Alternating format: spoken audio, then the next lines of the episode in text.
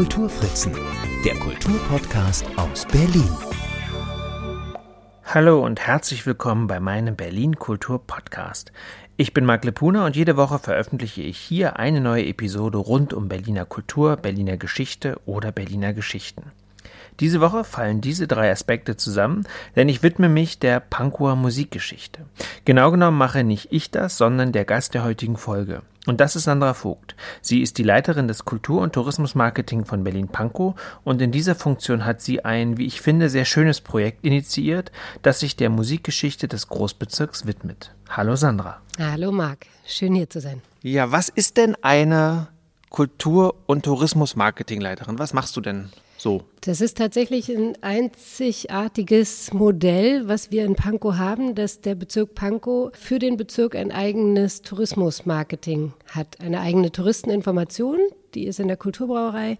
Und zu meinen Aufgaben als Projektleiterin dieses TIC, TIC, gehört zum einen die Betreuung der äh, Touristeninformationen in der Kulturbrauerei und dann geht es aber darum, Produkte zu entdecken, Angebote zu entwickeln, mit den Akteuren, die aus Kultur- und Tourismusbranche in Pankow kommen, zusammenzuarbeiten, zu Netzwerken, gemeinsam an neuen Ideen zu arbeiten und zu überlegen, in welchen Formaten, mit welchen Produkten und äh, mit welchen Sehenswürdigkeiten wir Einwohnerinnen genauso wie Besucherinnen des Bezirkes begeistern können. Mhm. Und da habt ihr jetzt ja euch was Neues überlegt, was ganz Tolles, äh, nämlich arbeitet ihr auf eine, ich würde nicht sagen wissenschaftlich akademische Weise, sondern wirklich auf eine sehr unterhaltsame, ähm, niederschwellige in Anführungszeichen volksnahe Art und Weise die Musikgeschichte von Pankow auf. Wie seid ihr denn auf die Idee gekommen, euch dieses Themas anzunehmen? Der Ausgangspunkt war tatsächlich eine Veranstaltung des Tourismusvereins Pankows im Jahr 2020, wo wir Umfrageergebnisse gehört haben zu dem, was denn Pankow deutschlandweit bekannt macht oder was Leute mit Pankow verbinden. Und da kam weit über allen anderen Worten der Sonderzug nach Pankow. Mhm. Und dann ist uns aufgefallen in dem Zug, dass wir selber nichts machen mit diesem Begriff. Wir arbeiten nicht mit dem Sonderzug nach Pankow. Wir haben keinen besonderen Fokus, keine Produkte, die da irgendwie dazu passen, um das für uns und unsere Zwecke zu nutzen. Und da entstand bei mir tatsächlich das erste Mal äh, so diese Idee, etwas zur Musik, erstmal generell. Udo Lindenberg, Musik, Song, irgendwie Musikgeschichte von Pankow zu machen. Und dann habe ich angefangen zu recherchieren und habe dann im Gespräch mit der Wirtschaftsförderung Pankow, die diesen neuen Ideen durchaus offen gegenübersteht, in dem Gespräch kam dann äh, raus, dass wir gerne irgendwas machen wollen, wo man so Storytelling verbindet mit Geschichten, Orten im Bezirk.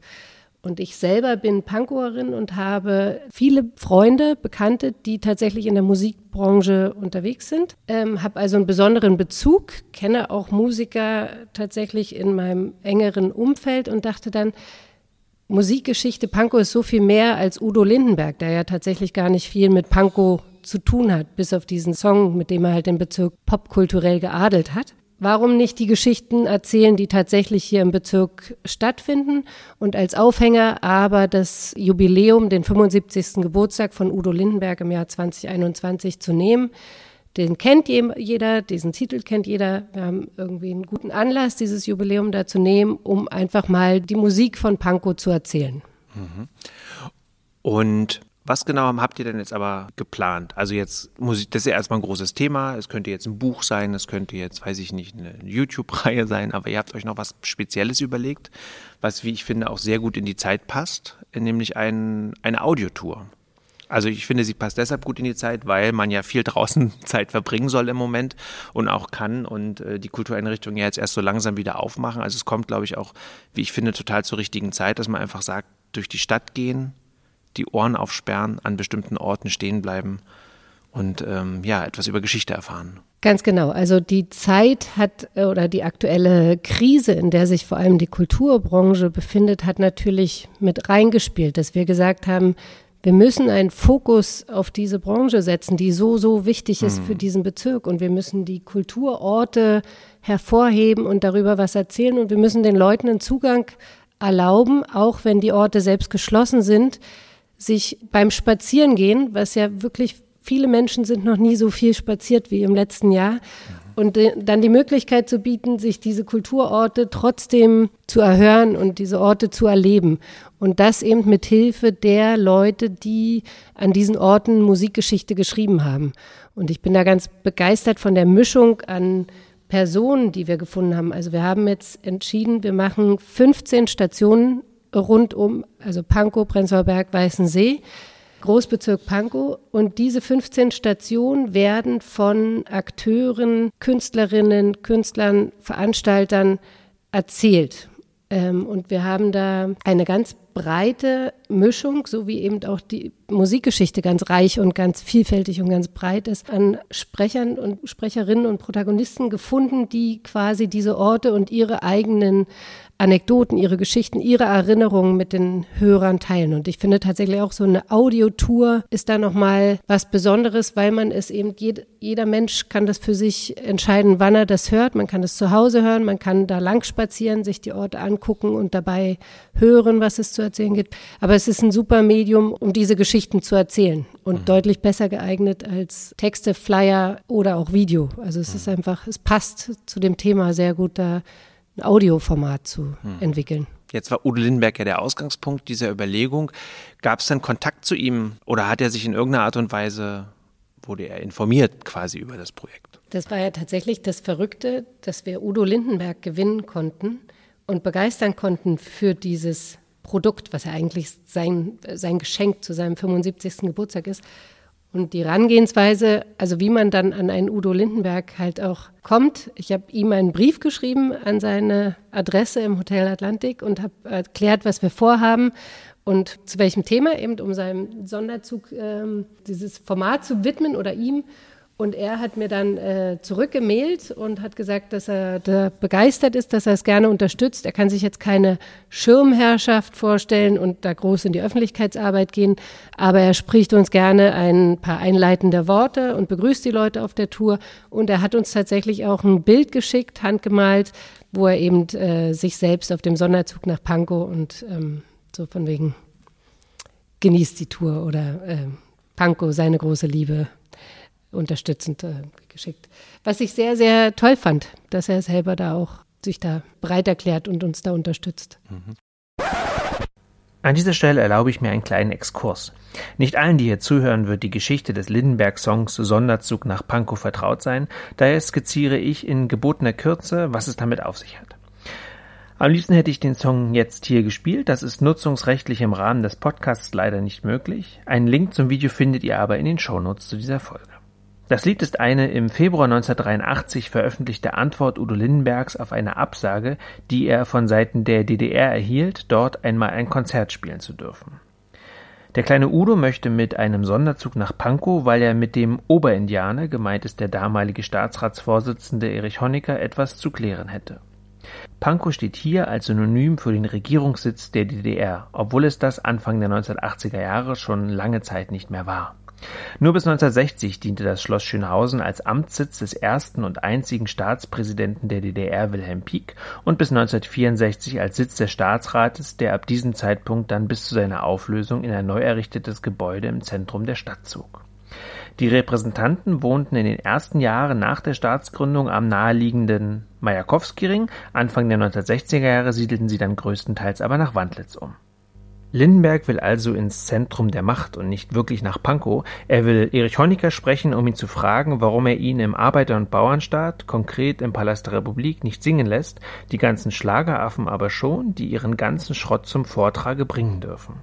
Und das, obwohl Honecker doch eigentlich auch ein Rocker sei, der heimlich sicher gern mal eine Lederjacke anzöge und eingeschlossen im Klo heimlich Westradio hören würde. Eine weitere Provokation beschließt den Song, eine russische Bahnhofsansage, die übersetzt bedeutet: Genosse Erich, der oberste Sowjet hat nichts gegen ein Gastspiel von Herrn Lindenberg in der DDR. Ja, dieser Satz zielt darauf ab, dass wesentliche Entscheidungen in der DDR stets vor der Sowjetunion getroffen wurden Verständlich, dass der despektierliche Song in der DDR verboten wurde, nichtsdestotrotz bekam Lindenberg noch im selben Jahr die einmalige Gelegenheit, im Palast der Republik aufzutreten. Im Rahmen des Festivals Rock für den Frieden spielte er vier Lieder vor 4200 geladenen, wohl hauptsächlich systemtreuen Zuschauern und Zuschauerinnen. Der Sonderzug war natürlich als Lied nicht dabei. 1987 schickte Lindenberg Honecker übrigens noch eine Lederjacke, was dieser mit einem Dankesbrief beantwortete, in dem er Rockmusik durchaus als vereinbar mit den Idealen der DDR bezeichnete. Dem Brief, der einen durchaus zum Schmunzeln bringen kann, lag eine Schalmei als Geschenk für Lindenberg bei, ein Instrument, das Honecker als Widerstandskämpfer gespielt haben soll, woraufhin Lindenberg Honecker wiederum eine E-Gitarre mit der Aufschrift Gitarren statt Knarren schenkte die Geschichte ist im Netz gut dokumentiert. Zur Orientierung werde ich euch hier in den Shownotes Lektüre-Tipps verlinken. Und spielt denn jetzt dieser Song in eurer ähm, Musiktour auch eine Rolle? Ist der Bestandteil schon dieser ersten Station? Wir haben äh, eine Weile darüber nachgedacht, dass wir alle Protagonisten befragen wollen, wie sie, ob sie den Sonderzug kennen, was sie damit verbinden mit dem Song, Teilweise werden die Antworten auch Teil des Audio-Walks sein. Teilweise sind andere Geschichten oder Erzählungen relevanter und dann wird es nicht Teil der mhm. Tour sein. Also es ist die Überschrift und es ist der Aufhänger, spielt aber nicht an jeder Station oder bei jedem Protagonisten, jeder Protagonistin eine Rolle. Also es ist nicht am U-Bahnhof Pankow oder S-Bahnhof Pankow oder am, im Städtchen, ja, dann da am Majakowski-Ring gibt es jetzt keine Udo Lindenberg-Station. Nein. Okay. Weil er, also tatsächlich haben wir entschieden, wir nehmen die Orte, an denen in Pankow, Prenzlauer Berg, Weißensee Musikgeschichte geschrieben wurde. Mhm. Und lassen die Leute, die eben dort Musik erlebt haben oder eigene Erinnerungen haben, zu Wort kommen. Und Udo Lindenberg hatte zwar 2015 mal diesen, wo, wo dieser Sonderzug ähm, nach Pankow einfuhr, und es gab da ein Ereignis, aber das ist nicht musikgeschichtlich so spannend wie andere Geschichten. Wir haben aber Josephine Busch auch ähm, als eine Protagonistin, Sprecherin.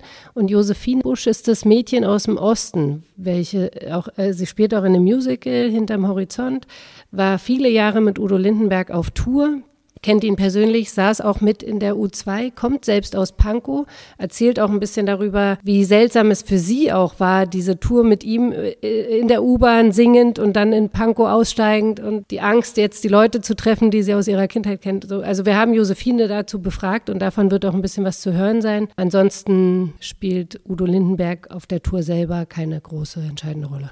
Dann hören wir jetzt einmal, was Josephine Busch dazu sagt. Ich freue mich sehr, im Rahmen dieses Podcasts exklusiv die Möglichkeit zu haben, Ausschnitte von den einzelnen Stationen senden zu dürfen. Josephine Busch erzählt ihre Geschichte am Wohnhaus von Reinhard Lacomi und Monika Erhardt in Blankenburg. Und dies nicht ohne Grund, startete sie doch ihre Bühnenkarriere beim Traumzauberbaum. Im Ensemble von Reinhard Lacomi startete sie ihre Karriere. Und als Mädchen aus Ostberlin glänzte sie in Udo Lindenbergs Musical Hinter dem Horizont. Außerdem arbeitet sie mit der Band Prag an eigenen Kompositionen. Mein Name ist Josephine Busch. Ich bin Schauspielerin. Ich bin äh, geboren und aufgewachsen im schönen Pankow. Beim Reinhard Lacomi Ensemble ähm, startete meine Bühnenkarriere als Aga Knack, die wilde Traumlaus. Wir haben da im Haus von Lucky auch geprobt und uns da zusammenge getüftelt und dieses Bühnenstück wieder geprobt und sind dann immer von da aus jedes Wochenende an andere Orte gezogen. Und dann sind wir als Moosmutzel, Waldwuffel, Ager Knack und Lucky als Lucky sind wir da über die Bühnen gezogen und haben viele Kinderherzen und uns selber auch beglückt. Wir sind total gut miteinander ausgekommen. Ich erinnere mich da immer noch sehr gerne äh, dran. Also zum einen an die Vorstellungen, weil für Kinder zu spielen ist wirklich was ganz Besonderes. Man denkt als Schauspielerin erstmal immer so, ach ja, Kinder, hm, ich weiß nicht, aber das ist wirklich so beglückend, weil man denen so viel mitgibt und die da so einsteigen. Ich war von äh, 2009 bis 2011 im äh, Lacomi Ensemble und dann bin ich zum Casting gegangen für Hinterm Horizont, als das Mädchen aus Ostberlin da gesucht wurde. Und habe da in mehreren Runden vorgesprochen und äh, wurde dann tatsächlich genommen und musste dann unter Tränen Lucky sagen, dass ich aufhöre. Und er war aber super stolz und hat mich sozusagen zwar schweren Herzens, aber doch sehr gerne an Udo Lindenberg abgegeben. Udo war die erste Zeit tatsächlich irgendwie ständig im Theater, hat er diese Vorstellung bestimmt 60 Mal angeguckt und war ganz oft bei uns. Wir waren dann so eine Berliner Family für ihn haben sehr viel zusammen abgehangen und dann irgendwann meint er so, willst du nicht mit auf Tour kommen und mich da begleiten als Special Guest? Da singen dann auch so andere Künstler und MTV Unplugged und so und äh, da kannst du doch auch mit mir zwei Lieder singen. Und ich war so, wow, na klar, mache ich das. wow. Und dann ging dieses verrückte Ding los. Also dann war ich da irgendwie von 2012 bis 2017 jedes Jahr mit ihm mit auf Tour und dachte so, was ist denn das bitte für ein ausgedachter, krasser Traum hier. Wenn man sich das komplette Gespräch anhören will, wo wäre denn das zu hören? Das komplette Gespräch wird es nicht zu hören geben. Es werden immer nur Auszüge aus den Gesprächen in die einzelnen Beiträge reingeschnitten.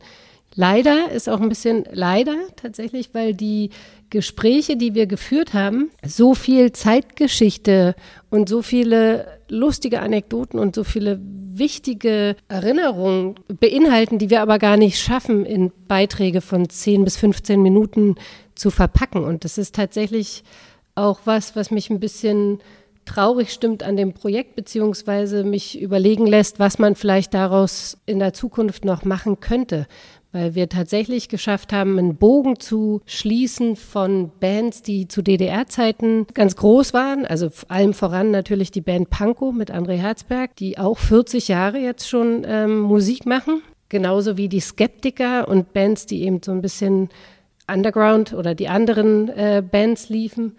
Und der Bogen äh, wird bis zur heutigen Zeit quasi schließt er sich mit zeitgenössischen Künstlern und Künstlerinnen und Musikern. Und wir schaffen es, diese reiche, lange Geschichte zu erzählen in diesen Interviews. Und die gehen natürlich sehr viel tiefer, als wir es jetzt schaffen, in diesen kurzen Beiträgen wiederzugeben. Und deshalb ist so ein bisschen die Überlegung, ob man vielleicht daraus nochmal ein anderes Format schafft und diese Interviews anders verwertet noch in mhm. anderen. Wie war denn, also beziehungsweise grundsätzlich, vielleicht müssen wir noch mal weiter vorne anfangen. Wie seid ihr denn überhaupt auf die einzelnen Orte und auf die einzelnen Protagonisten gekommen? Habt ihr da selber recherchiert und angeschrieben oder gab es einen Aufruf? Wie lief das? Das Finden der einzelnen Protagonisten war tatsächlich nicht so schwierig. Was schwierig war, war ein Festlegen der Orte, weil die Musikgeschichte Pankos ist so reich und es wir haben festgelegt anfangs, dass wir mit 15 Stationen anfangen wollen. Es gibt viel, viel mehr Orte, die relevant sind. Und das war schon bei der Recherche klar und das wurde immer klarer, je weiter wir eindrangen in das Thema, dass da viel, viel mehr Ecken auch erzählenswert sind. Ähm, wir haben dann versucht, eine Mischung zu finden aus zum einen große Venues, die, die also wichtig sind, wie Max-Schmeling-Halle, Velodrom, Clubs, kleine Clubs, kleinere Größen, genauso wie aber ehemalige Veranstaltungsorte, die mal bedeutend waren, wie zum Beispiel die Radrennbahn Weißensee, wo, mhm. wo die größten Konzerte äh, noch zu DDR-Zeiten stattfinden, genauso wie der Knarrclub, deutlich kleiner, aber sehr relevant und sehr wichtig, weil da eben auch viele Bands ihren Anfang genommen haben, wie unter anderem Rammstein oder auch Bosshaus, was kaum jemand weiß, aber das ist eine wichtige Institution gewesen, die natürlich erzählt werden muss.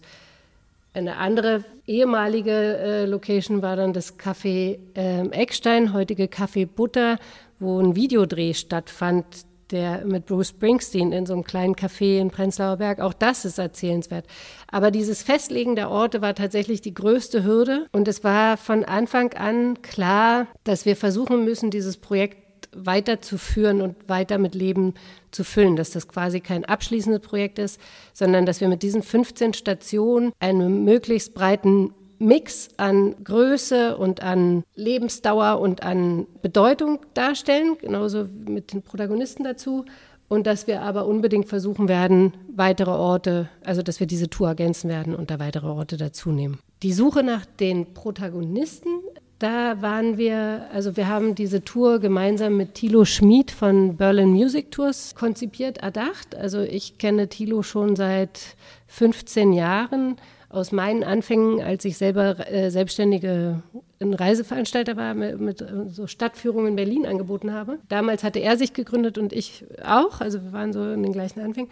Und ich verfolge sozusagen sein Tun schon seit einiger Zeit und er bietet mit seinen Berlin Music Tours Touren zur Musikgeschichte Berlins an, wobei er seinen Schwerpunkt bislang eher auf den westlichen Bezirken hat äh, einen Schwerpunkt so Depeche Mode und Hansa Studios, David Bowie, also so die großen Namen in Berlin ähm, einbringt. Und ich habe ihn aber gleich, als ich die Idee zu dem Projekt hatte, kontaktiert und habe gefragt, ob er da mitwirken möchte und kann und sich vorstellen kann, Orte mit mir gemeinsam festzulegen, seine Kontakte mitzuspielen und zu befragen, wen man da für ein Interview gewinnen kann.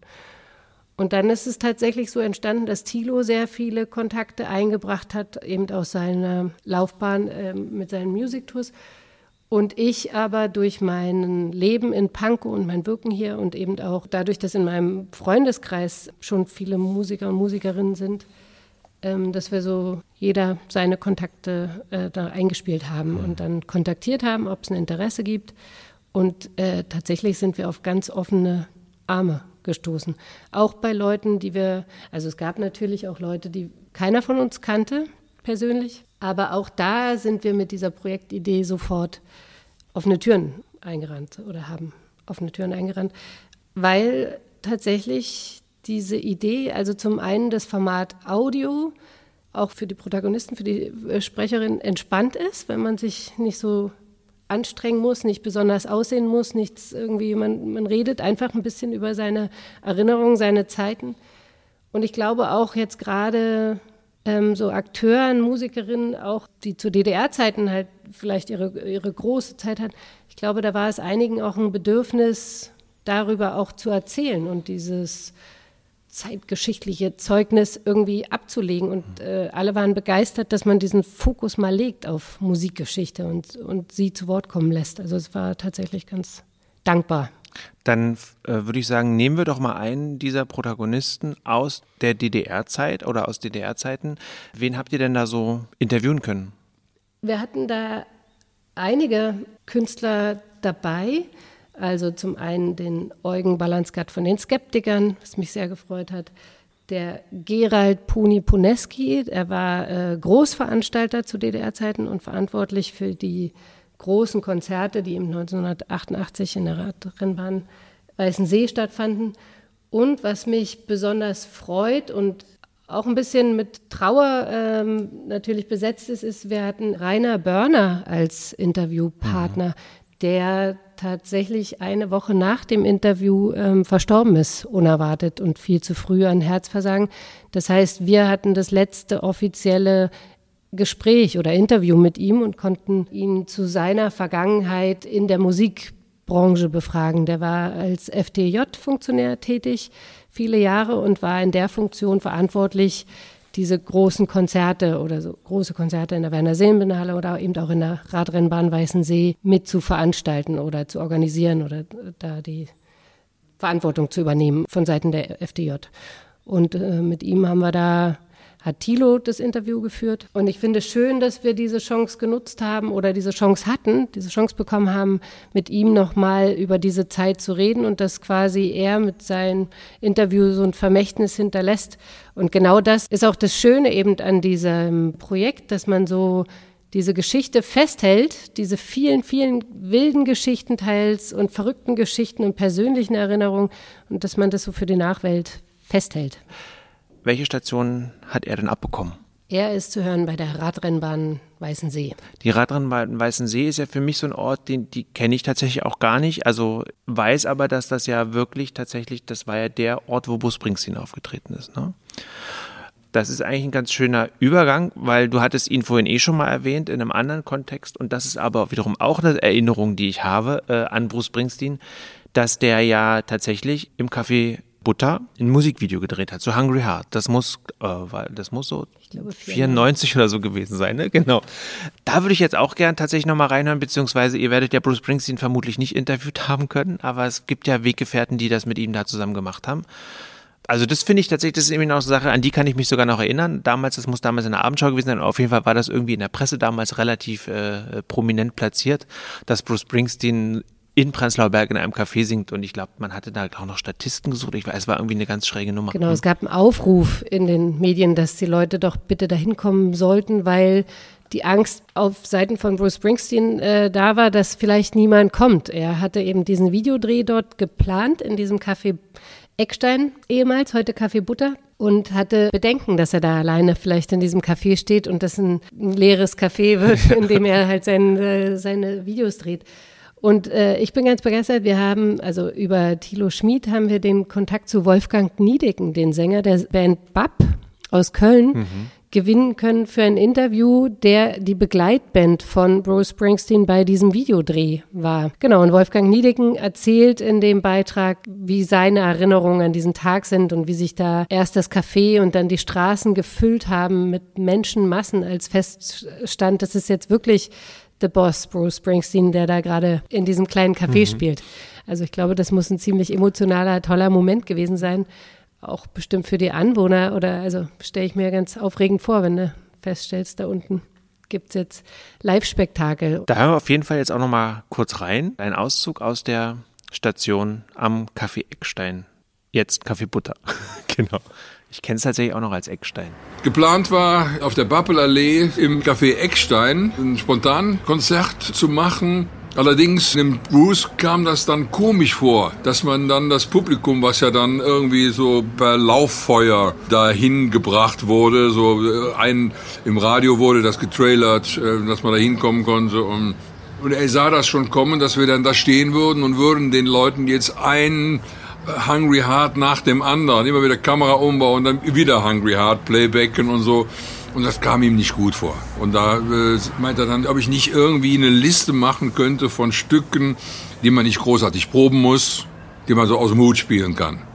Ja, und dann habe ich eine Liste gemacht. Äh, Hungry Heart war, war klar, haben wir uns drauf geschafft. Dann äh, Honky Tonk Women, Jumping Jack Flash, Knocking on Heaven's Door, äh, irgendwelche Chuck Berry Nummern und ein paar Sachen von ihm und so, die einfach waren. So hauptsächlich so drei Akkordstücke, so, die man dann äh, prügeln konnte. Und dann haben wir dann tatsächlich äh, immer Hungry Heart zweimal gespielt. Mittlerweile wurden wir auch lauter als das Playback, weil wir mussten ja synchron zum Playback spielen. Aber wir wurden irgendwann wurden wir so laut, dass wir das Playback gar nicht mehr gehört haben. Und und dann äh, Kameraumbau. Während die Kamera umgebaut wurde, wieder zwei Stücke aus dem Hut. Und dann äh, hat sich das so ergeben, dass draußen, Gott weiß, so viele Leute dann standen und haben auch nicht glauben können, dass das tatsächlich jetzt Springsteen im Café Eckstein spielt. Und ich weiß noch, dann im Tag, selben Tag war auch die Love Parade. Und einer unserer Techniker von unserer Band, der hatte auf der Love Parade zu tun. Und der kommt dann da vorbei und hat gedacht, er wird jetzt wahnsinnig, er hat Halluzinationen. Was habe ich denn jetzt geraucht oder was? Sieht seinen Chef da mit dem Boss auf der Bühne im Café äh, Eckstein.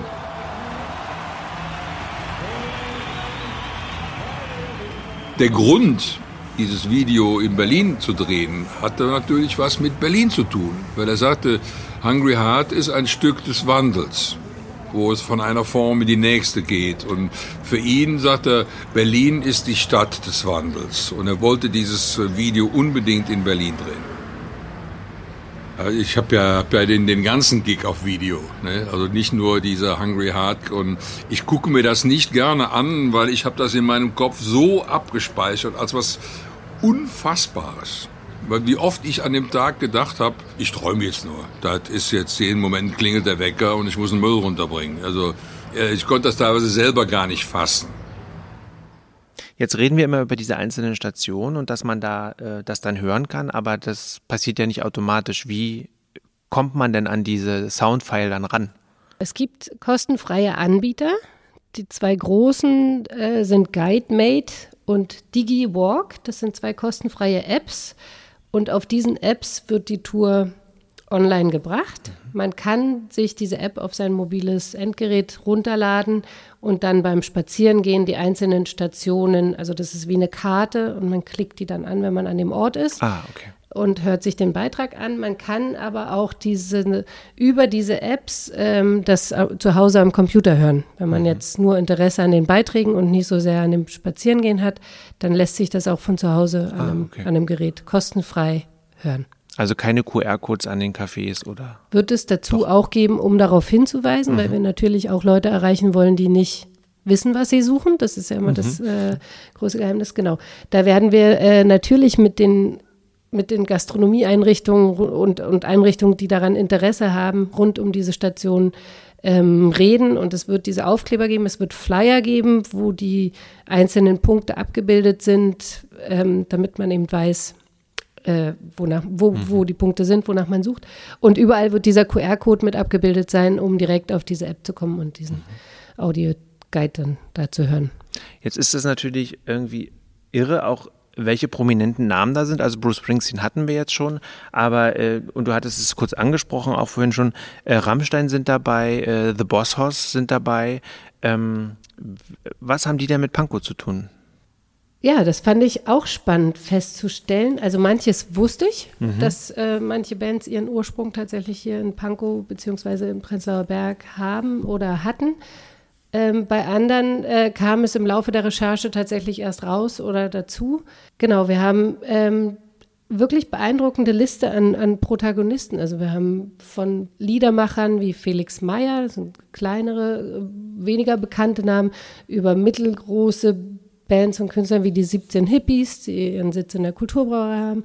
Und dann eben auch ganz große wie äh, Deichkind, der zehn Jahre lang in Pankow wohnte und da so ein kleines Minibüro angemietet hat für 80 Euro ohne Heizung und saß da mit seiner Heizdecke im Winter und hat irgendwelche, also hat Platinalben dort produziert in so einem zerschossenen Altbau, wo man wirklich nicht Deichkind vermutet, die äh, so so groß und so bunt und so extravagant ja auch in ihrer Erscheinung nach außen mhm. sind und bei ihren Konzerten. Und eben Rammstein, Bosshaus, André Hörmlin und seine Familie haben wir im Bürgerpark interviewt.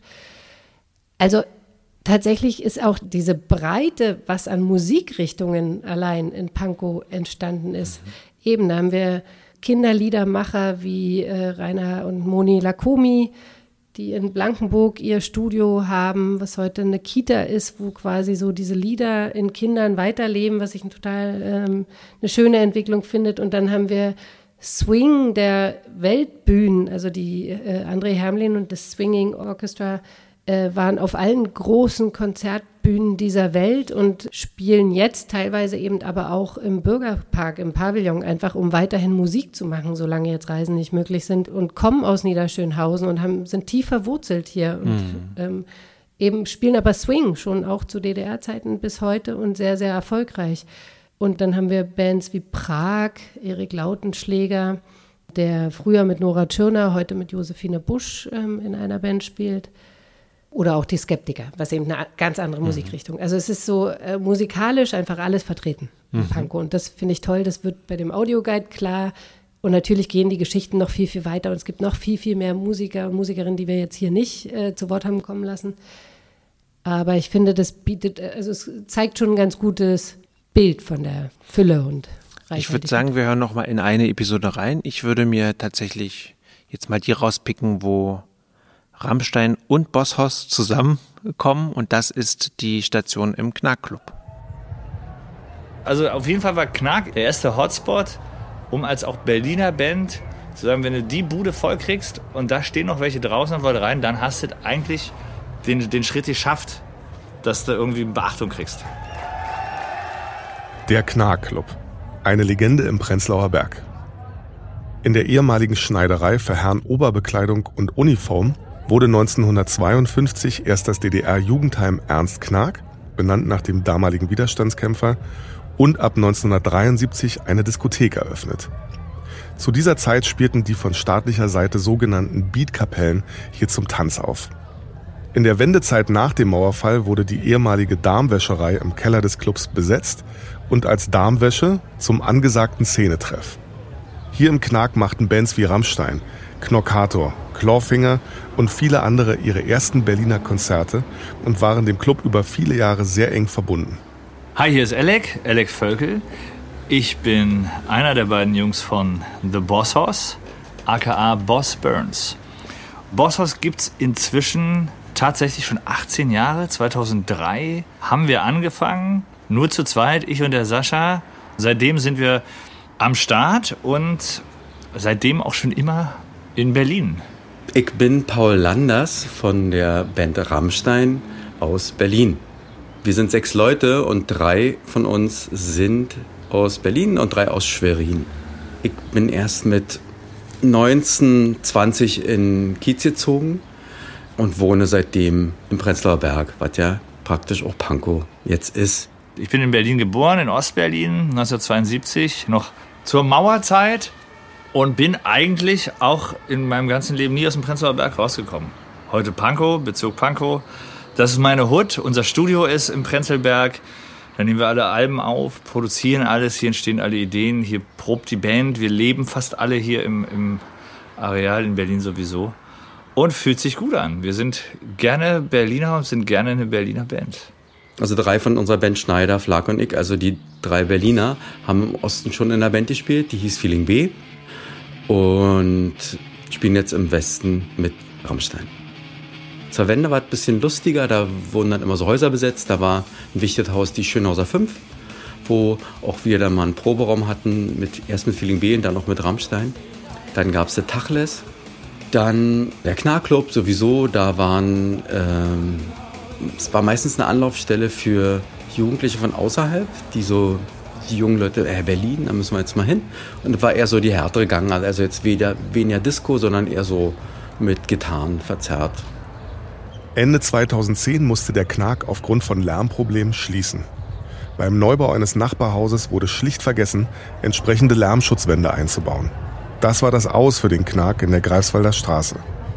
Der legendäre Knarkclub ist Geschichte. Seine Geschichten sind es nicht. Sandra, welche Geschichten haben dich denn am meisten überrascht? Wie die vom, vom Leder lassen in ihren Geschichten. Also wen wir zum Beispiel auch dabei haben, ist ähm, Andreas Speichert. Speichert, das ist der Bühnentontechniker von der Volksbühne und Prater Urgestein in Prenzlauer Berg.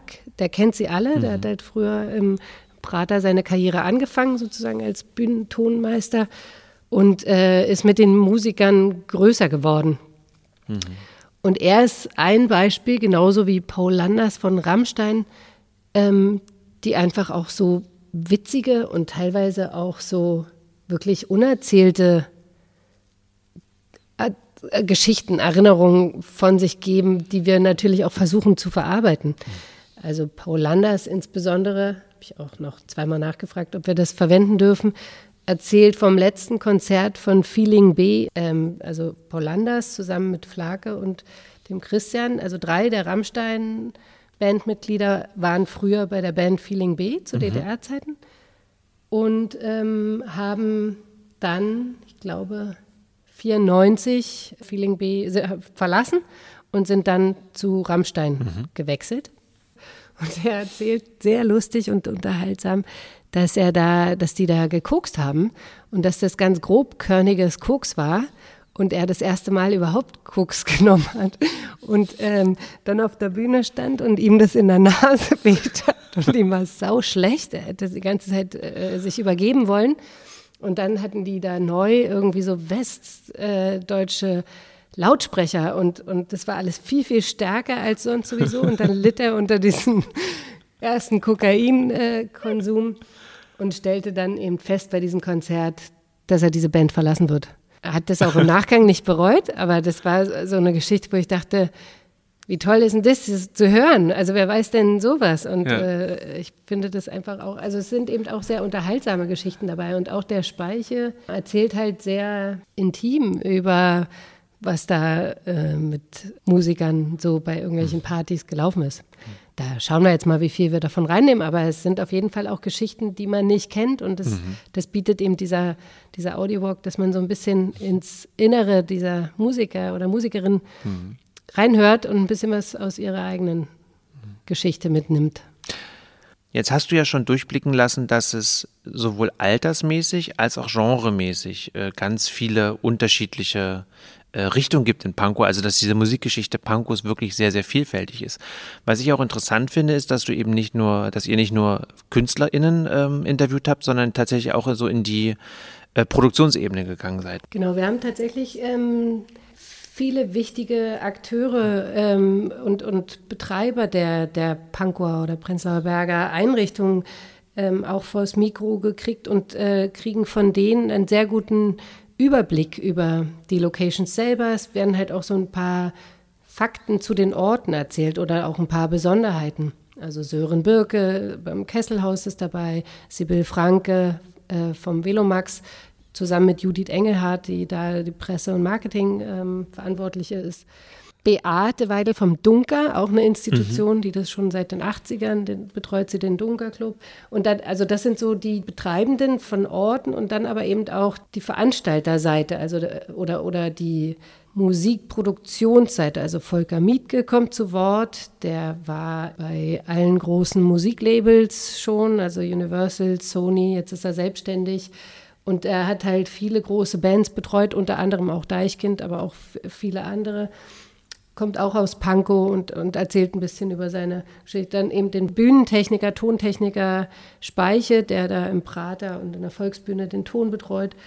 Und genauso die Veranstalter aus vergangenen Zeiten. Also Gerald Puni Puneski ist da ein berühmter Name, der oder eben Rainer Börner, mhm. der da als genau. FDJ-Funktionär diese.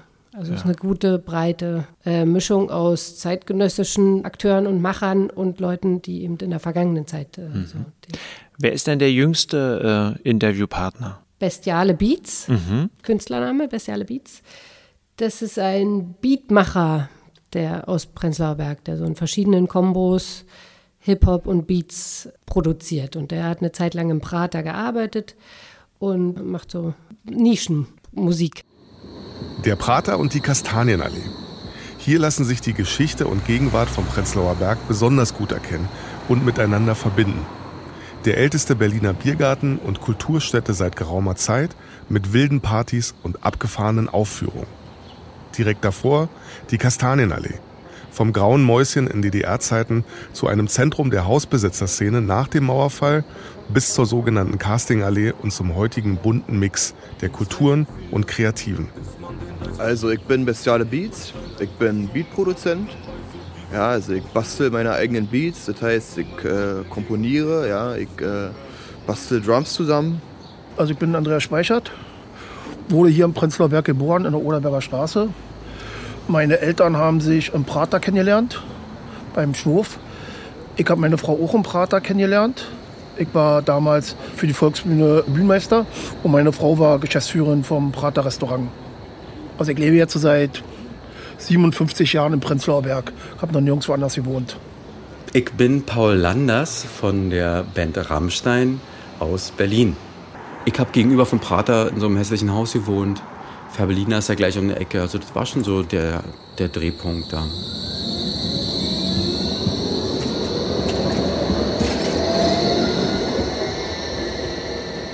Also wir stehen jetzt hier vorm Prater Garten. Äh, haben hier das äh, sehr mächtige Eingangstor. Steht auch schon eine Weile. Genau, und wenn wir jetzt gehen, haben wir hier den, äh, haben wir eine schöne, ja, eine schöne Straße, die dann zum Biergarten führt. Links und rechts mit schönen Bäumchen.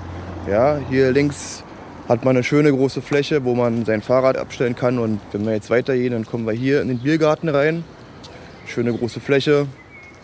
Rechts ist der Imbiss. Weiter kommt dann der Ausschank, wo man sich sein Bierchen holen kann. Links die Gaststätte.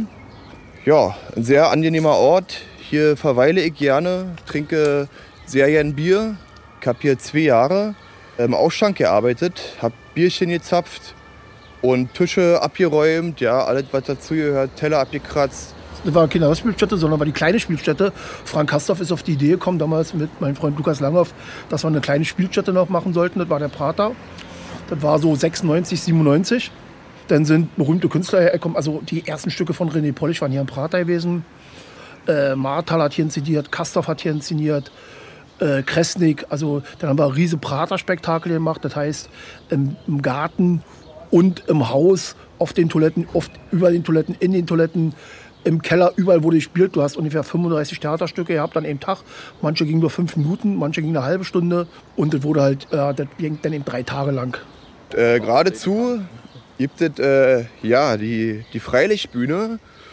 Da gab es lustigerweise auch mal einen Club, das war der Hecht-Club, ja, das war aber alles vor meiner Zeit. Das habe ich nicht mehr miterlebt. Aber wie gesagt, mein Onkel hat damals sein Polterabend da zum Beispiel auch gefeiert. Das war eine sehr coole Location, glaube ich auch, ja. Boxkämpfe gab es da auch, also war einiges los hier. Wie gesagt, das war alles vor meiner Zeit. Und es gibt auch so ein paar lustige Geschichten, ein paar lustige Gerüchte, zum Beispiel auch, dass Peter Fox hier auch mal gearbeitet haben soll und auch das Bedürfnis hatte, mit seiner damaligen Band, die wahrscheinlich auch alle kennen, hier mal auftreten zu wollen, was irgendwie dann, weiß nicht, nicht passiert ist. Und Pierre hat damals hier die Bratwurst gedreht und ist dann zu Thomas hin, er sagte, Thomas, ich habe eine neue Band, können wir die nicht hier mal spielen lassen? Und sagte Thomas so, weißt du was, Pierre, ich kann dich richtig gut leihen, aber deinen Hippie-Scheiß will ich hier nicht haben. Das war halt als Ziel gewesen.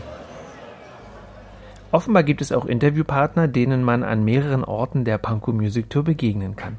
Genau, also es gibt einige Protagonisten, die einfach zu mehreren Stationen mhm. Wichtiges zu sagen haben. Dazu gehört natürlich Paul Landers von Rammstein, weil die einfach den Anfang ihrer Karriere hier in Prenzlauer Berg erlebt haben. Und die haben im Knark angefangen, beziehungsweise noch vorher irgendwo in der Färbeliner Straße in der WG mit Feeling B. Das haben wir jetzt nicht nochmal im Detail betrachtet. Sie haben äh, sehr viel Zeit im Prater Biergarten und auch da verbracht, gar nicht so sehr als Musiker, mehr so feiernd und ähm, trinkend. Und sie haben auch in der Kulturbrauerei natürlich eine wichtige, also eben das Abschiedskonzert von Feeling B, aber sie haben auch äh, so in der Kulturbrauerei einige Geschichten erlebt. Und dann kommt tatsächlich Paul Landers in allen Beiträgen vor und erzählt immer so seine Anekdoten.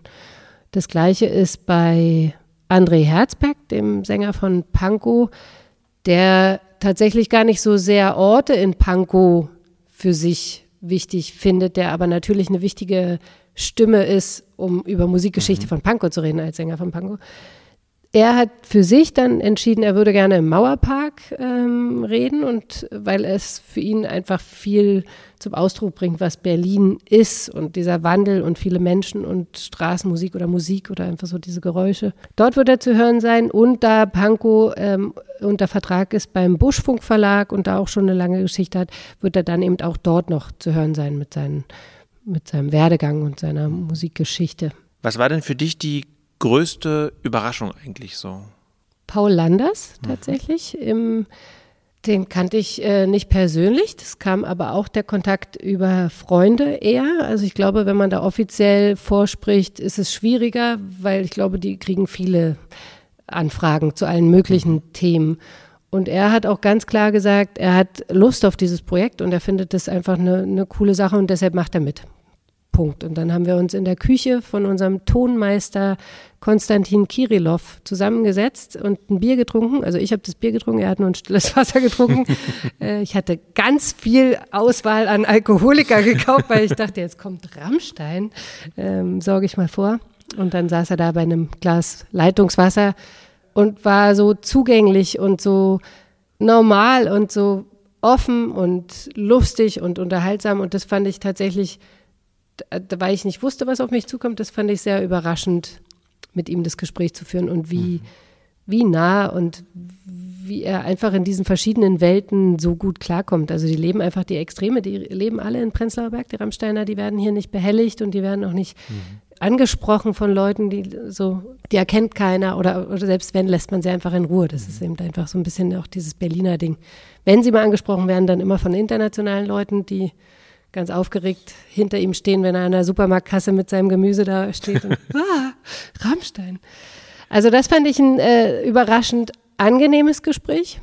Ähm, was ich auch sehr schön fand, war das Gespräch mit Jörg Fügmann und dem Eugen Balansgat, die zusammen in der Brotfabrik gesprochen haben weil das einfach eben so eine Zeit ist, 1986, 87, als die beiden gemeinsam in der Brotfabrik da Musik möglich gemacht haben. Also die einen eben als wilde Musiker und Jörg, der so zwischen den Systemen versuchen musste, die beste Musik äh, zu den möglichen Regelungen möglich zu machen, so, oder? also was da eben herrschte.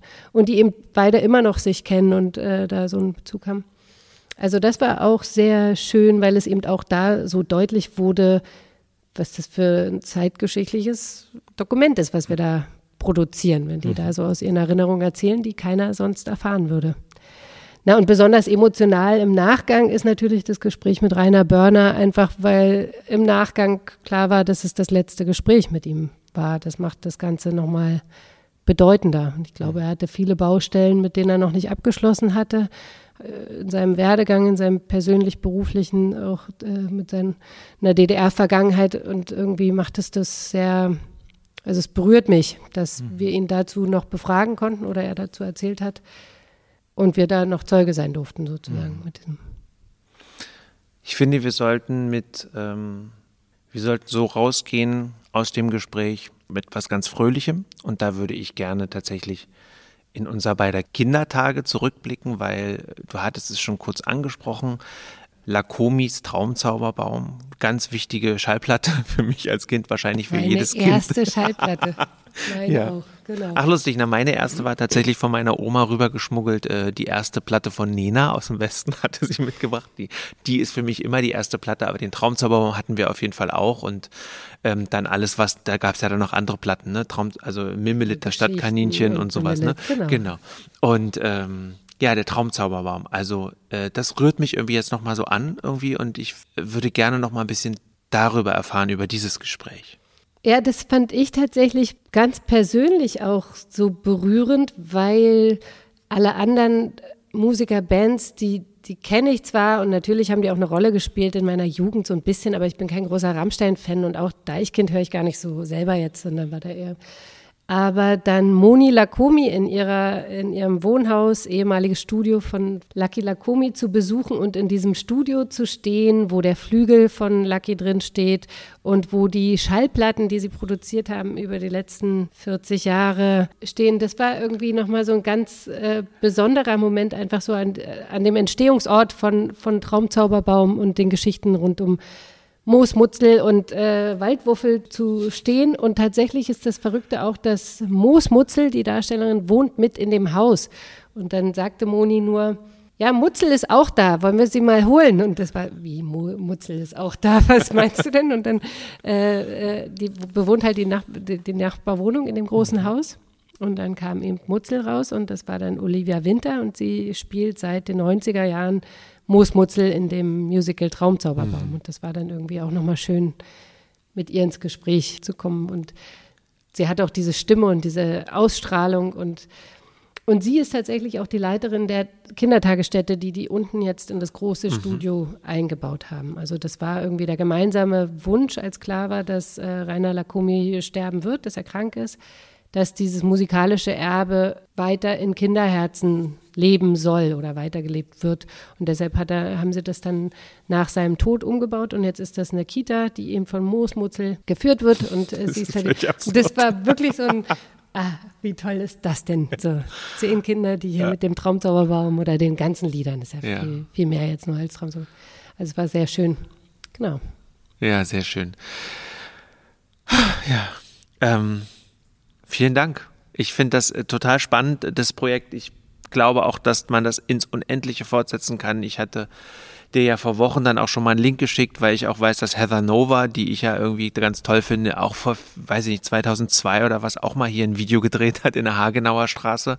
Ähm, das sind ja alles so Anekdoten, die man irgendwie äh, aufbereiten kann. ist ja alles Musikgeschichte, Panko. Ne? Rammstein, die in, in, in Schloss Niederschönhausen, also in Schloss Schönhausen, äh, das Video gedreht haben. Das sind alles so Anekdoten äh, und Genau. Geschichten. Die Das ist manche wissen, aber viele nicht, Genau. der Großteil der Leute nicht, genau. Eben, oder die böse Brücke hatten wir, Gethsemane-Kirche. Also es gibt ja auch so Stimmt, ja. politische Ereignisse, die natürlich auch in der Musik wieder spiegelt, gespiegelt wurden, die da auch reingehören. Aber das war dann eben diese, die Notwendigkeit, wir müssen auch was weglassen, wir müssen jetzt erstmal anfangen und, und das möglich machen. Ich möchte noch ein ganz großes Dankeschön auch an Alex Heinze loswerden. Das ist der Mann, der für den Schnitt verantwortlich ist. Und ich glaube, er hat nicht geahnt, was da auf ihn zukommt, als ich ihm das Projekt. Also Gott sei. Dank ist er auch Pankower, kommt aus Weißensee und hat sozusagen ganz privat persönliches Interesse und Lust an diesem Projekt. Da bin ich sehr dankbar, weil die äh, Fördermittel, also es ist ein gefördertes Projekt und die Mittel reichen bei weitem nicht aus, um diese Arbeitszeit äh, in Gänze so da wieder zu bezahlen. Und das ist, äh, wie er sich da aber mit einer Leidenschaft und Begeisterung reinstützt und diese vielen, vielen Gespräche zu kurzen Beiträgen zusammenmischt, das ist schon ganz toll. Also wir dürfen gespannt sein. Ja, und wenn man ähm, Du hast ja gesagt, es gibt zwei Apps, wo man das runterladen kann oder wo man es auch zu Hause hören kann. Wie findet man das denn? Unter welchem Schlagwort ist denn jetzt die Tour zu finden? Der Titel der Tour wird Panko Music Tour sein. Mhm. Untertitel ist dann Musikgeschichte Panko. Aber wenn man Panko Music Tour in diesen, in diesen Apps GuideMate und DigiWalk eingibt, dann wird es dort auftauchen dann hoffe ich, dass das sehr viele jetzt tun. Das Gute ist ja, dass es nicht nur Berliner sein müssen, die hier vor Ort sind, sondern dass es tatsächlich auch von zu Hause abgerufen werden kann. Ich finde, es lohnt sich in die äh, Episoden, in die ich schon habe reinhören können. Man lernt viel, es ist sehr unterhaltsam und ich glaube, wenn man das noch mit einem Spaziergang verbinden kann, ist das wirklich eine optimale Lösung gerade für äh, diese Zeiten. Jetzt aber wirklich ganz zum Abschluss sollten wir noch darauf hinweisen, dass das Projekt zur Musikgeschichte Pankow ja mehr ist als nur dieser Audio Walk.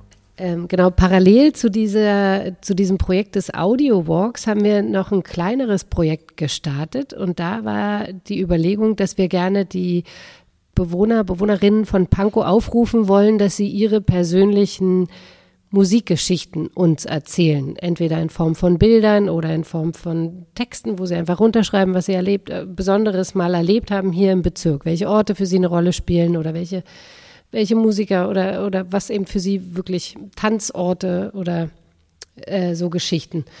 Und da, äh, das haben wir verbreitet auf den sozialen Medien über das TIC Prenzlauer Berg, ähm, über Facebook und Instagram und auch auf unserer Webseite. Und da sind einige Zuschriften gekommen von äh, zum einen von, von kleinen Bands, die so ihre Geschichten erzählt haben, zum anderen kamen aber auch E-Mails von Leuten, die eben dann tatsächlich Udo Lindenberg mal getroffen haben oder irgendwie so äh, besondere Erlebnisse hatten. Dann gab es auch ein paar Bilder, zum Beispiel aus ähm, Sepp Meyers Zweiraumwohnung, ähm, mhm. der jetzt gar nicht als Station extra auftaucht, aber natürlich auch wichtig ist in, in Weißensee als kleine Bühne für, für viele verschiedene Künstler und Künstlerinnen. Und da gab es auch so Refugees in Concert und da äh, gab es so Fotos, Einreichungen. Genau, und die zehn besten Bilder haben wir jetzt äh, ausgewählt und werden die zu Postkarten drucken. Und diese Postkarten wird es dann kostenfrei, zum einen in der Touristeninformation in der Kulturbrauerei, aber eben auch an Orten, die sie haben wollen, wie zum Beispiel die Wabe oder mhm. gibt es ja verschiedene Orte, die da auch ein Interesse haben, die diese äh, Postkarten dann verteilen können oder nutzen können für ihre Ankündigungen. Und es äh, war ursprünglich auch der Gedanke, dass man vielleicht auch Bewohnerinnen oder Bewohner findet, die dann in dem Audioguide zu Wort kommen, weil sie eben eigene wichtige, erzählenswerte Geschichten haben. Da stach tatsächlich aber nichts raus, beziehungsweise gab es keine Überschneidung zu den Stationen, die wir dann schon gewählt hatten. Insofern fiel diese Idee wieder vom Tisch, aber ich finde gut, dass wir jetzt diese Postkarten wenigstens haben und dass quasi auch andere Orte, die wir jetzt noch nicht dabei haben, auch schon mit erwähnt mhm. werden oder diese Geschichten da schon erzählt werden in Form von, von schönen Fotos. Also eigentlich ist es ja dann, wenn man so will, gar nicht nur der Audio Walk, sondern dieses Musikgeschichte Panko, Hashtag Musikgeschichte Panko oder Hashtag Sonderzug nach Panko. Diese beiden Hashtags sind ja für das Projekt äh, benannt. Eigentlich ist es ein crossmediales Projekt, ähm, wo man einfach auch nicht weiß, wo es noch hinführt. Also wenn du ja schon gesagt hast, du überlegst, was man mit den Interviews in Gänze vielleicht noch machen kann, ne? weil wenn immer nur ein Fünftel verwendet werden konnte für die Station. Und jede Station hat ungefähr zehn Minuten im Schnitt, ähm, und ihr aber eine Interviewzeit immer in der Regel von einer Dreiviertelstunde hattet, ist das ja eine total naheliegende Sache zu gucken, finden wir noch andere Verwertungsmöglichkeiten. Du hast es ja kurz angedeutet. Also mir schwebt sofort natürlich irgendwie ein opulenter Bildband vor, aber so mit historischen Fotos und, äh, und so. Vielleicht ist aber, wäre aber auch eben eine Projektwebseite da irgendwie auch spannend, weil die kann man dann beliebig erweitern, ähnlich wie man ja den Audiowalk beliebig erweitern kann. Das finde ich einfach total spannend. Ähm, und jetzt gibt es die Postkarten als Werbematerial, die, was ich auch schön finde, nochmal andere Orte mit einbeziehen, also das nochmal reicher machen, sodass ähm, ja logischerweise dann auch gar nicht aufgeschoben ist, dass Orte wie, wie Sepp Meyers Zweiraumwohnung irgendwann doch noch eine Station werden, wenn das Budget dazu da ist und man Geschichten dazu erzählen kann. Das finde ich alles, ähm, es ist so ein großes Projekt, finde ich. Und das, was ich so toll finde, ist, dass es eben wirklich so vielfältige Möglichkeiten hat, wie man über so ein Thema reden kann. Das ist, äh, das finde ich wirklich spannend. Und vor allem finde ich spannend, dass man das auch schafft, ohne die Musik zu spielen. Ja, also wie man Musikgeschichte abbilden kann, ohne die Musik zu spielen. Dieser Podcast ist das beste Beispiel dafür, ähm, dass das äh, möglich ist, weil äh, hinter, weil es die Story hinter den Liedern auch ist, ne? oder hinter der, hinter den Bands. Finde ich super. Wir haben, weil du das gerade sagst, mit der Weiterführung des Projektes ein Gedanke, der auch bei den Interviews aufkam, vor allem mit äh, Erik Lautenschläger von Prag, der Sänger, im Dunkerclub, war die Überlegung, ob man diese, dieses Projekt auch ins echte Leben überführt, sobald Kulturveranstaltungen wieder möglich sind, dass man wie so ein Lesesalon als Musiksalon Musikgeschichte Pankow als kleine Veranstaltungsreihe in diesen Venues, die wir da sowieso vorstellen, also die so eine gewisse Größe haben, wie eben Wabe, Dunker oder, oder Franz Club, also übersichtliche Größen und dass man dann die, die Protagonisten aus dem aus dem Audio Walk oder auch andere dort nochmal zu Wort kommen lässt, mhm. wo sie Sachen erzählen, wo sie Musik machen, ihre eigene Musik spielen. Also, dass man das quasi dann ins echte Leben überführt. Das ist so ein Gedanke, den wir da äh, schon gedacht haben und uns überlegen, mal sehen, was das wird. Worüber ich sehr dankbar ist, ist äh, so die Begleitung durch die Wirtschaftsförderung Pankow, die das ja auch fördern und äh, bezahlen, das Projekt, dass die auch offen sind und auch anbieten, dass wir das weiterdenken dürfen. Also dass ich mir durchaus weitere Gedanken machen kann, wie man das eventuell noch, noch fortführt, weiterführt, in andere Formate mhm. bringt. Also da ist eine große Zustimmung da und das ist natürlich auch eine große Hilfe so mhm. Für das Projekt. Vielen Dank, Sandra, für das Gespräch. Hat mich sehr gefreut. Mich auch. Vielen Dank, Marc. Und das war sie, die 62. Episode meines Berlin Kultur Podcasts. Alle relevanten Informationen zu dieser Folge, allen voran, wo ihr diese einzelnen Stationen finden könnt, sind in den Shownotes versammelt. Ich bin gespannt, was ihr von der Panko Music Tour haltet und ebenso gespannt auf euer Feedback zu dieser Kulturfritzen Podcast Episode.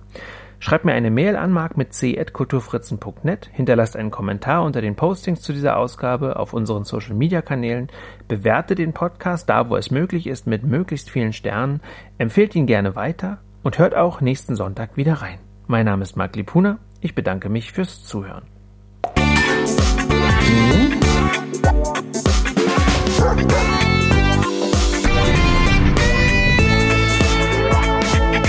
Die Kulturfritzen der Kulturpodcast aus Berlin.